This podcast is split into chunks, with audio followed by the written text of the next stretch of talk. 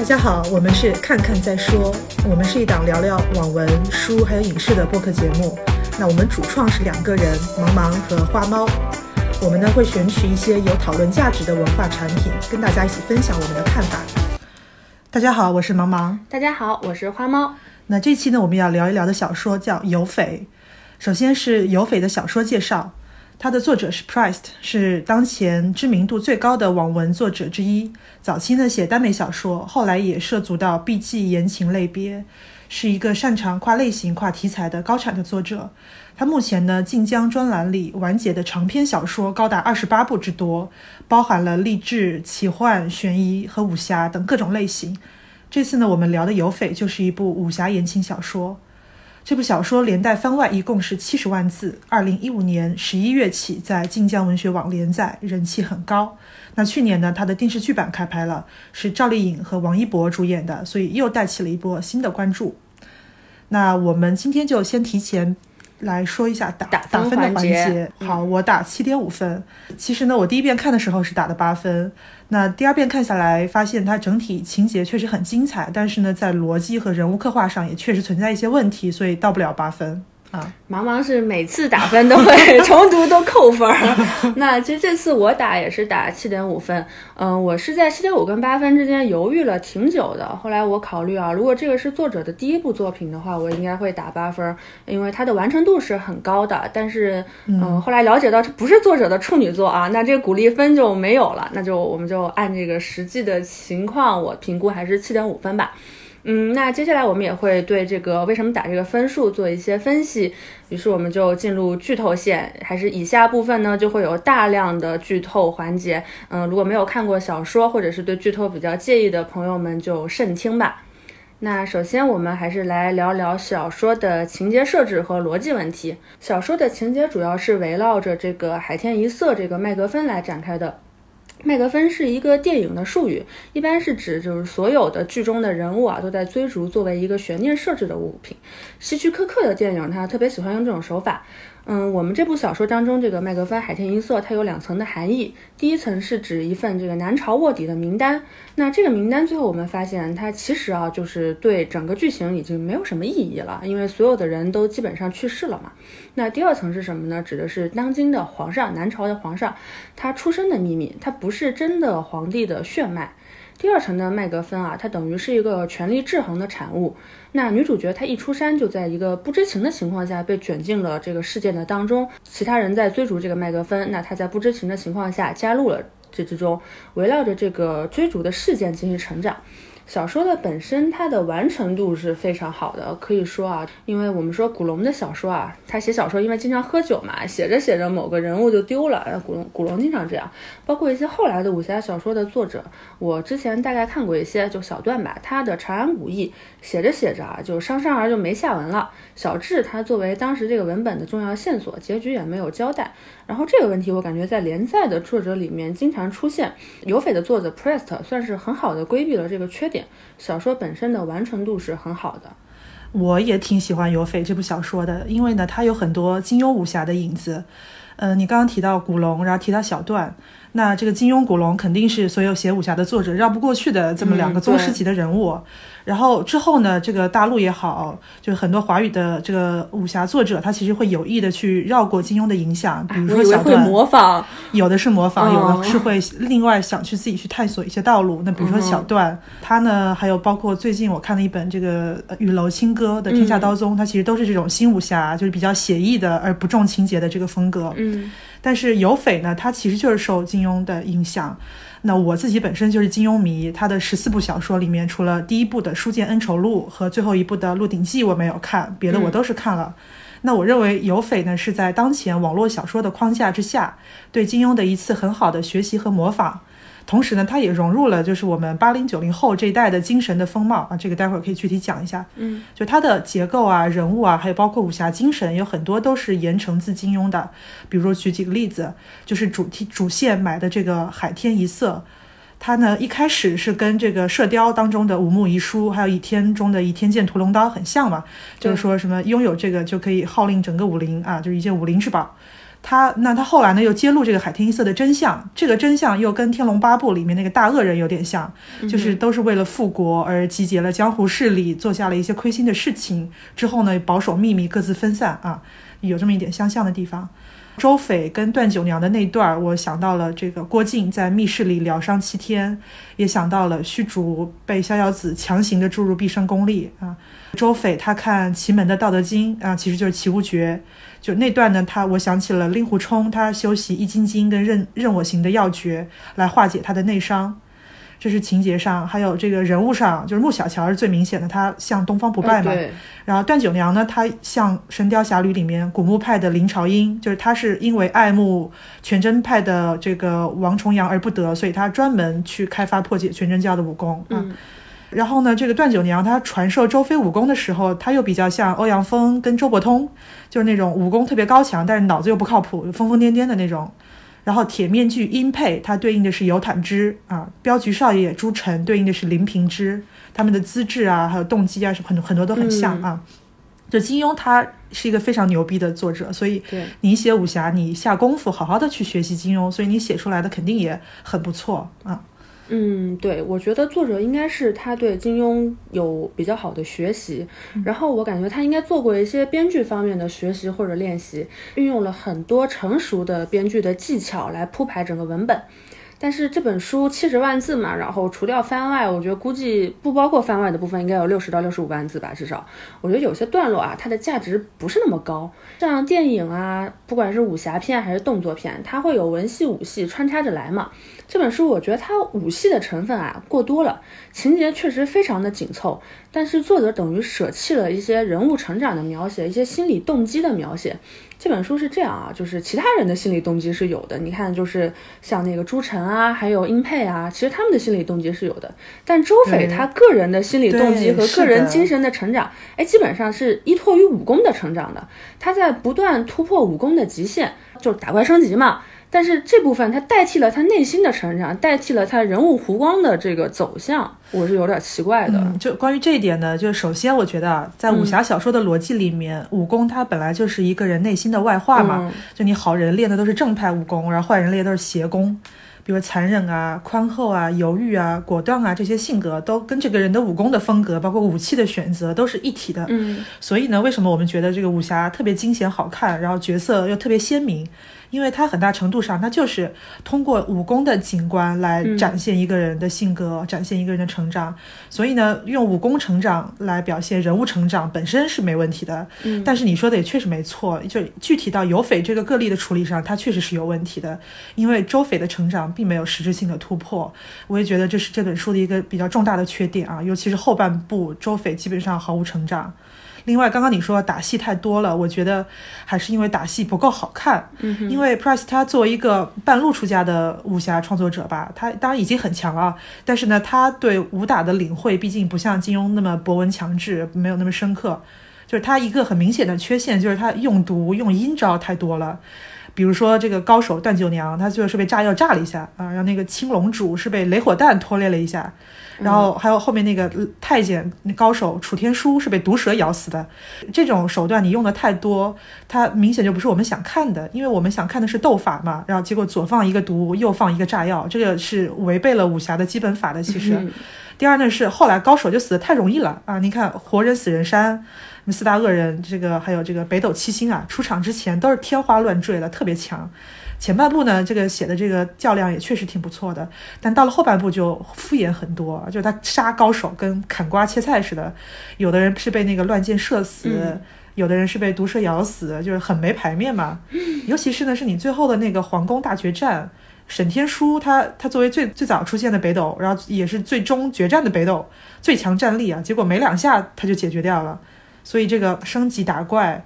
战斗类的作品啊，很多都有这个问题，就是你前期描写太牛逼了，后期高手出场就是重复一些套路了。嗯嗯，那接下来我们来聊聊这个《有匪》这部小说的人物描写和感情线。嗯，我觉得作者啊，他写这个副线人物啊，比主线人物丰富精彩很多。书里啊，好几个配角给我的印象非常的深刻，像段九娘、殷佩，殷佩我觉得是写的最好的。然后纪云晨、穆小乔等等，嗯，作者给大部分的配角都做了前史人物小传的这种设计，哎，单抽出来其实都可以来写一个小短篇的。他写这些人物给我感觉很到位，但主线人物就是周斐和谢允，可能是情节放在他们身上太多了，我反而觉得没有写的特别的惊艳。我也有这种感觉，就是这本书，其实很多人啊也有说它是一部女性成长小说嘛，这个我是不太认同的。周斐这个人物的成长，作者是做过性别模糊处理的。那我们抛开外貌描写和感情线啊，甚至感情线都不用抛开，因为感情线其实这里面描写比较弱化。他周斐遇到的困难其实是非常普世的，不分男女的，主要就是两方面，一方面是被动卷进事件里，这个从一开始送吴小姐，哎，到三村客栈，到刘老爷等等，周斐他其实大部分情况下都是误打误撞进来的。那另一方面是加恨，这个主要在文章中体现的是保卫四十八寨这个成长性啊，其实跟他是男是女没有任何关系。你甚至把它设定成男的来写耽美，这本书它没有任何要改动的地方，基本上。对，全书啊，一直到后半部分，他对事件的处理，主角都还是一个蛮被动的状态。最后在奇门禁地嘛，这其实基本上已经是全书的最后一部分了。他们碰到流民，那周斐他还是一个就是。因为碰到了流民，被动被卷进来，然后说要就是要解救这帮流民的这个状态。我觉得人物的成长性啊，其实应该是一个从逃避到面对，从懵懂到自觉的过程。因为最深刻的成长，它其实意味着是责任的成长。所以我觉得他说他是女性成长小说，我觉得和女性和成长这两个词啊，它都不是特别的到位。对你说的这两点，我都很同意。因为不是说所有的大女主都能讲女性元素的，就是关键在于你有没有去真实的来直面你这个女性身份带带来的遭遇。对。但是呢，就好在它确实是武侠小说嘛，就是凭实力来说话的，所以性别模糊这点倒也不是特别的违和。然后有匪呢，这帮年轻小辈的描写，包括。呃，周斐跟谢允，其实 Price 他一贯都很擅长的人设，嗯，就是他跟八零后、九零后这些小青年日常是很像的，吐槽啦、互损啦、抖机灵啦，包括抗拒深刻，就这种风格呢，一方面是因为网络文化的大背景，另一方面呢，我觉得其实也有日本少年漫画的痕迹，就是热血少年在战斗当中成长，嗯，然后呢，同时也会夹杂很多冷吐槽和搞笑段子。就是你看这帮少年的心路历程啊，也是很八零后、九零后的，挺现代。他们会在乎长辈的偏心啦，然后也讨厌什么社交啦，还有包括长大成人后面对责任时会有一些自我怀疑跟疲疲惫感，挺现代化的心路历程。然后这种人设其实用的多了呢，就会有重复的毛病。很多时候，你这几个人，什么谢谢允、周斐、李胜、杨景，甚至伊和从吧，嗯，他们调侃了说段子的口吻都是一样的。我觉得这是 Price 的在写作过程当中需要克服的一点。刚刚我们说的这些人物呢，其实在金庸小说里是绝对没有的，因为他的书是五十到七十年代写的，对，他呢是受古典小说跟当时的市民环境的影响，至今也有五六十年过去了。这个受众跟文化环境都变了太多了，发现没有啊？我们刚刚说印象深刻的这些配角，包括你说的写的最好的音配，它其实恰恰都是金庸的套路。就那个音配的铁面具跟尤坦之的铁面具都是很像的，都是爱恨情仇极其强烈的角色。而 Price 他自己风格的角色呢，他其实就是一帮发育良好的好孩子。我觉得啊，他确实没有什么深刻的地方，就给人的印象是比较淡的。不过呢，话说回来，就是不管是金庸小说还是日本少年漫，其实对女角色的刻画是真的都不太行，真的都很刻板。是的，所以有匪的她至少她生理性别上确实是个女孩，我觉得已经是个进步了啊。不管说她性别特征模不模糊，嗯。然后再说一点，就是刚刚我们还说到周斐的成长性不足啊，她也是一个大问题，因为我觉得她的成长是没有原点的。你像我们说殷佩，她的这个整个人，她的心理路程啊，呃，心路历程都是很。很清晰的，但是周斐呢，他他一开始可以是说他想超越他妈李锦荣，我一开始觉得还还挺好，就是他本来可以成为一个原点，对。但是呢，后来就写着写着写没了。从周斐出四十八寨开始，他就可能要变成继承他姥爷的那个断血刀了，这个挺可惜的。就但直到结尾呢，你看他确实说继承了男刀，他确实长成了高手了呢，然后没了，就他继续就留在四十八寨处理那些前人处理过的事物啊。那他自己的目标呢，他的成长呢？可以说周斐的成长啊，他呢基本上呢是一个个人能力和心智上可能会有一些成长，是到统领四十八寨击退曹宁那个地方就是巅峰了。这之后后面所有的情节，周斐就基本已经定型了。后面的重要的情节啊，包括谢允的昏迷，然后海天一色秘密的揭露，到最后的大决战，竟然没有在他的性格还有人生选择上体现出影响，就是没有没有变化了。你对江湖的认识呢？对这个当权者的认识呢？还有对上一代他们的选择的认识呢？你通通都没有。所以后半本书其实围绕着谢允来写了，是来成全谢允了。这是我觉得人物处理不太妥当的地方。这个倒是。我插播一下，就是这个电视剧有很多人说，就是给给谢允加戏了嘛。但是其实在我们看来，原著它其实就给谢允其实还挺多戏份的。对，这个接下来也会聊到啊。还有关于这个周斐跟谢允的感情线，我不得不说，我非常的无感，因为我觉得写的比较生硬，就是一种。呃，凑作业似的，必须要把他们俩凑到一起的感觉。其实呢，我觉得你把他们俩写成伙伴、知己的关系都可以。是的。然后你要表达这种男女之间的荷尔蒙这种感觉，你写的还不如金庸。说，我说实话，金庸的那个当时写萧峰跟阿朱，还有他当时写这个，尤其是最经典的是令狐冲对小师妹，他的感情描写都是很真挚的。我看到这个 Price 在这个里面就是一种晋江式的写法，就是还是要在一起吗？嗯，对，就是他一些包包括一些细节的描写。他们两人这样这样的两个强人啊，描写他们的感情都是要什么？哎，不由自主的去去，就他从高处摔下来，我去接他一下 啊，然后我们俩手不小心碰到一起，嗯，这种写法，我觉得他。就是他的一个弱项，真的就是言情。嗯，你刚刚说的这段让我想到美剧《基本演绎法》。《基本演绎法》，我不知道大家有没有了解，它其实是把里边的那个华生给女性化了嘛。其实一开始这个设定啊，我是很无感的，因为我觉得他们俩肯定要谈恋爱了，要不怎么会做这种设定？但最后他们俩其实没有，对对对。然后这个反而变成了这部剧，就很多人评价都是最出彩的地方，就是他们没有爱情关系，而是纯粹的伙伴关系。对我们自己磕 CP，其实我们很会磕的，你只要把他们两人这种关系写到位了。我们自己就会去脑补，不是不是非要说你。然后是这样，这本小说是这样啊，是我觉得作者没有什么贯穿在文本始终的价值观，他的文本的表意是挺弱的。我认为武侠小说共有的一个隐藏的母题是出世，它是反宏大叙事，强调个人英雄主义的。甚至我们像说的日本少年漫，其实也是这样的。江湖嘛，这两个字其实它已经确定它是和庙堂对应的，和权力机构相反甚至对抗的逻辑。我们看老式的武侠小说，他最喜欢骂人的词儿是什么呀？就是朝廷鹰犬，只要你跟朝廷扯上关系，你不管怎么说，你就是就是。被江湖人士所不耻的，这个是武侠小说它这一类型所共享的精神精神内核。我觉得武侠小说对标电影的话，它应该是对标美国的超英片儿，像复联，它是可以为了高于某一就是高于具体组织的某一个目的，比如说复联里这个反反法西斯战争，比如说我们这部小说当中的国家统一。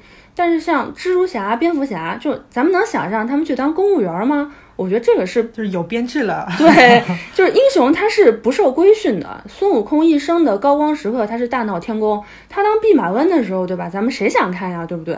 然后第二个是武侠小说中啊，它是有中国朴素的平均主义和正义观的，有仇报仇，有怨报怨啊，劫富济贫，锄强扶弱，它是正义无法抵达的死角里的精神补充。为什么山高皇帝远，法律管不到嘛？那我们自己来做，这个是很朴素的。但是我接下来可能会说啊，就是这本书其实它是在弱化这些东西的，它这方面的武侠小说的精神母题，其实在这本书里它没有怎么去深入写这个问题。嗯，我觉得是这样的，就是有一句很有名的话，叫“侠之大者，为国为民”嘛。这个呢是金庸前期小说的特点，它也是影响了很多后期的作品。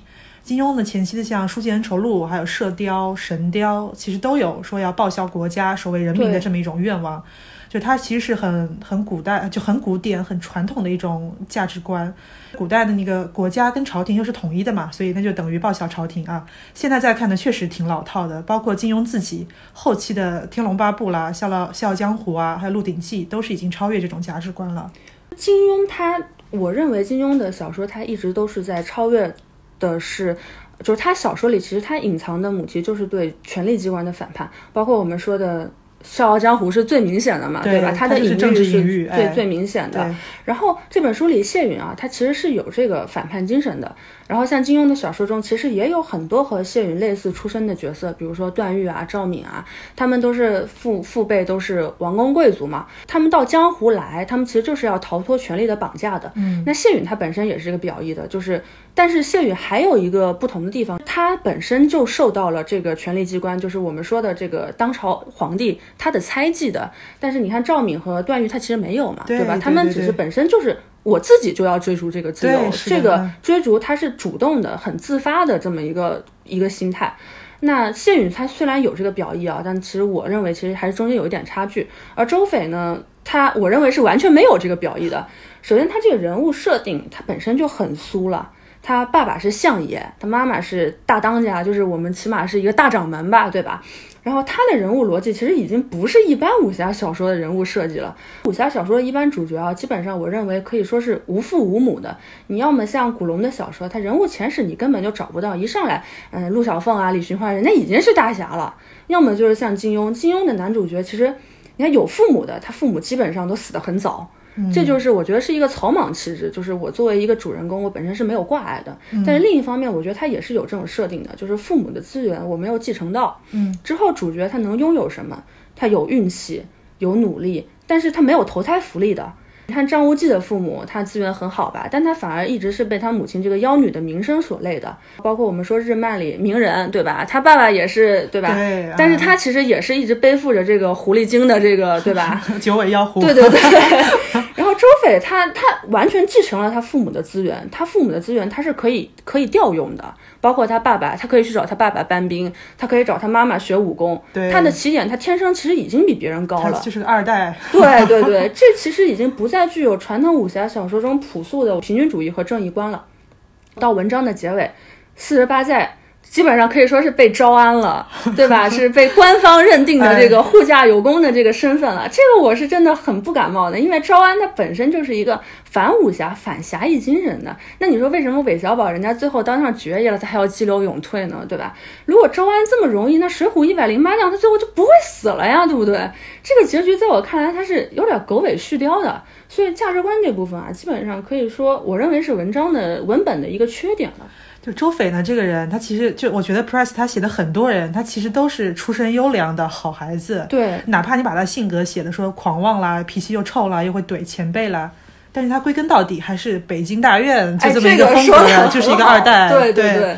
所以呢，你看像我，我最爱的这个萧峰跟令狐冲，嗯他们的身世也好，或者他们的这个出身背景也好，其实都是加剧了他们的一些悲剧性的色彩的。周斐这个人物，他其实是一个非常顺利的人物，他是没有任何能够深入去挖掘的地方的。是的啊，但谢允的刻画确实明显要深刻很多，湖光更丰满。然后你刚刚说的这个谢允的这个这个被动的选择，我也比较同意。你如果把它设定成一个主动的选择。那那那他他这个人物的弧光将会更高一些啊。对还有这个招安这个问题，我必须要吐槽，我真的，因为他就是一个逻辑的硬伤。你你老寨主啊，就是被梁少跟皇帝害死的，结果最后你们四十八寨居然还被招安了。你们一帮子子孙孙最后得知真相，居然一点反应都没有。对然后你周斐还为了谢允去保护皇帝，还成为了主流认证的名门正派。我觉得你们这帮人子子孙孙，你们对得起地下的老债主吗？这绝对是一大败笔了。就是你本来是一个匪帮，最后你现在成了舔狗。我觉得这个结尾的收尾实在是太潦草了而。且我觉得这个收尾啊，没有应该没有审查因素啊。其实它其实是一种自我阉割，我觉得。对。而且其实呢，海天一色的这个真相设定，本来我是很喜欢的，因为它有权力斗争的悲凉跟幻灭的一面。是的，然后它应该至少设置一个争议，就是说梁少啊，他是为了国家机关算尽，他的动机和结果确实对国家是有益的，但是同时呢，他也去迫害了很多忠义之士啊，他导致了江湖一代明星的陨落。那么到底应该如何看待这种行为呢？我觉得你至少吧也得展现一下正反两方的观念吧。就正方就是谢允，他是理解也接受了这种做法，而你反方你是被迫害的宗师和他们的后人，你怎么可能这么心甘情愿的去牺牲跟奉献呢？到头来只有殷佩一个人，他去誓死来替父辈报仇。我觉得，难道就是有心肝的、有情义的就英配一个吗？而且呢，英配他最终的落点是说，哎，我最终终于终于找到我的自我了，终于认祖归宗了。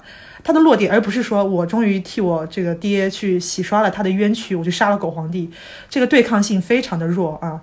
我觉得这个这本书的价值观是明显不统一的，因为前面通过周斐的经历啊，他不断的去引出几十年前那种群星闪耀的江湖啊，让人非常的向往，也非常的感叹。我当时甚至有一种联想，我说 Price 他是不是也是在借此致敬，说几十年前金庸、古龙那代的武侠宗师。后面我发现我想多了，因为你把这个海天一色的真相交代完，你又对那代高手绝口不提了啊！说对，说难听点，你这个兔死狗烹啊，卸磨杀驴，很可悲的一件事情。但是你最后皇帝还是好好坐着，所有人大家都被招安了，合着那代人就死了活该呗啊！就是前进道路上必须付出的代价。Price 他自己可能也是认同，觉得梁少做的是对的，才把这个冲突收的这么的弱，这么的轻。也有可能是连载到最后真的力不从心了，对，赶紧完了吧，对，再开个新坑。嗯，对。然后作者吧，我觉得还有一个问题，就是小说里这部小说不是很明显，但其他小说更明显。就是 Press 真的好喜欢发议论啊，不是说发议论不好啊，但是首先咱们在写法上毕竟是小说，把议论内嵌到小说的文本里成为主旨的一部分，比它直直白白的写出来更好。比如说我们又要来抬金庸了，就是像《天龙八部》去写这个命运的悲怆，他不会直接在文本里告诉你说，哎，我这个命运就是这么的残酷，他肯定不是这样写的，对吧？第二个就是作者的议论，他有时候可能是有感而发吧，就写着写着，但是它导致了它跟文本不是那么匹配。很突兀，这个也是 Press 的小小说的通病吧？他说教都是挺直给的。是的，嗯，我们接下来再谈一谈写作技巧吧。啊，这个你主要来谈一谈，比较有心得啊。今天我控场了。嗯，这部小说的写作技巧啊，我其实可以就是拎出来说一下，是我对这部小说评价比较高的重要的原因。嗯，我举两个例子，都是文本比较靠前的部分。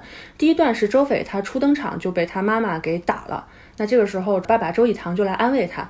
周以堂开口把文本架空的这个背景交代了一番。但是其实我们想啊，如果今天你爸爸跟你聊天，开头先跟你说，哎呀，今天是二零二零年，咱们国家叫中华人民共和国，是一九四九年成立的。哎，成立之前咱们打抗日战争，咱们还打解放战争，不啦不啦不啦不啦，就这么一说，你可能就觉得爸你是不是老年痴呆了，对吧？就这样写其实是没有逻辑，是行不通的，因为它不是一个生活中会出现的场景。但作者马上跟着讲了一段，他说周雨堂这个人他本身就是这样的，就是很喜欢来讲一些历史故事的。哎，周斐他已经见怪不怪了。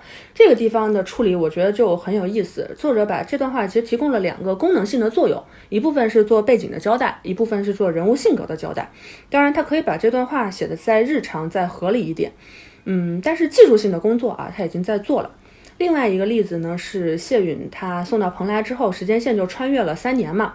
嗯，那周斐他又遇到了这个北斗之一童开阳，也是在对话里，周斐说出来，他说，哎，我们之间几次交手，第一次怎么怎么样，第二次怎么怎么样，第三次怎么样，把这三年中的这个经历切片了，扔出来几个镜头，让读者可以窥一馆知全貌。这三年的其他艰难险阻，那读者你自己就去想吧。这种处理其实我认为是蛮有技巧的。嗯，说到小说，其实技术性的工作占比是要远远大于所谓的天分的。像王安忆，他就一直说写作就是做活儿，这个活儿是要带儿化音的。就北方同学可能更能理解这个写作，它是有很多技术性的需要打磨的地方的，这点跟手艺人是差不多的。为什么你能显出你的好来？其实就是在细节、在技巧性的处理上。对，我觉得他能红真的是有原因的，确实技巧挺强的，他会说书。技术水平上绝对是网文作者当中的一流水平。你之前最早说到他的麦高芬，还有一些编剧的技巧啊，我想到呢，其实金庸最早他也是写剧本的，所以金庸的这个改编影视剧啊，直接照着他小说来拍，其实就会很好看。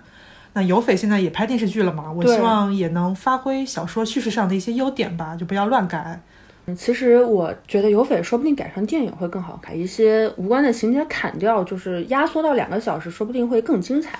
我是觉得这个情节太多了，它分很多篇章嘛。对对对对对，我对现在的电影编剧，我很担心它电视剧改成七十多集，把一个本来很紧凑的故事又大量注水。这个，哎，现在有说它出多少集了吗？我还没去查，我也没有看，但是不太乐观吧，因为从这个选角上，我就觉得不太靠谱。这段要剪掉。好，那接下来我再跟大家再聊聊文笔这个话题啊。就关于文笔呢，我这边跟大家念一段原文：谢允刚登场的这个情节。嗯，他在这个四十八寨洗墨江这边在埋伏，然后作者是这么描写的：哎，这天正值月黑风高，谢允安静地伏在树梢上，一呼一吸之间，仿佛已经与大树融为了一体。离他两个拳头远的地方有个鸟窝，大鸟护着雏，一窝老小睡得正酣，丝毫没有被旁边这棵人肉树瘤惊动。这段的写作，其实我当时看到的时候，我就觉得作者的感觉就给我感觉是走在钢丝上的。一方面啊，就是作者他写的很有技巧性，但另一方面，作者又妥协了很多。如果说删繁就简这么来写，谢允伏在树梢上，离他两个拳头远的地方有个鸟窝，大鸟护着雏，一窝老小睡得正酣，就是把这个人物行为的解释说明给删掉。这句话我觉得就有点海明威的意思了，对。我是确实很欣赏这一段，就是作者他是可以而且有能力用侧写、用闲笔来写意的，但是我感觉一方面可能是作者认为把它写出来，读者会更容易理解，阅读负担不会那么大；另一方面可能也有连载时候这个字数的考虑吧，就字数越多，这个对对对，每要写够 多少字嘛，啊，就是包括文章中后边有很多地方给我的这都是这种感觉，就是欣赏，但是又很可惜。如果作者啊，他杀伐决断，意图再强一点，整本书这个水平还会更高。作者他还是少了一点作为作家的自觉。作者是不需要浇灌读者的，而读者应该从作者那里抢回对文本的阐释权。比如说这一段，就刚刚描写这一段，当然这个是随便举例啊。作者他对闲笔做了说明，我就是要描述谢允轻功好，我就是要描述这里潜伏的很安静。你可以说他照顾了读者，因为读者就不需要再去做深入的思考嘛。但是如果作为读者的话，你会觉得他很难再去做发散了。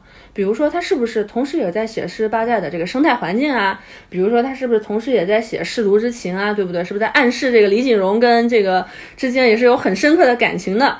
但是把它挑明之后啊，读者就会失去了从更多的角度去体察和阐释文本的机会。好的写作者和好的读者是可以旗鼓相当、非常默契的。写作者在这方面不要看低读者。呃，我可能说的有点多，但是对对对，但还是再补充一下，就是我不知道有没有同学听完我刚刚这段话会想，哎，那这不是做阅读理解吗？这有什么意思呀？但是其中啊，我觉得最重要的差别就是阅读理解它的每个考题。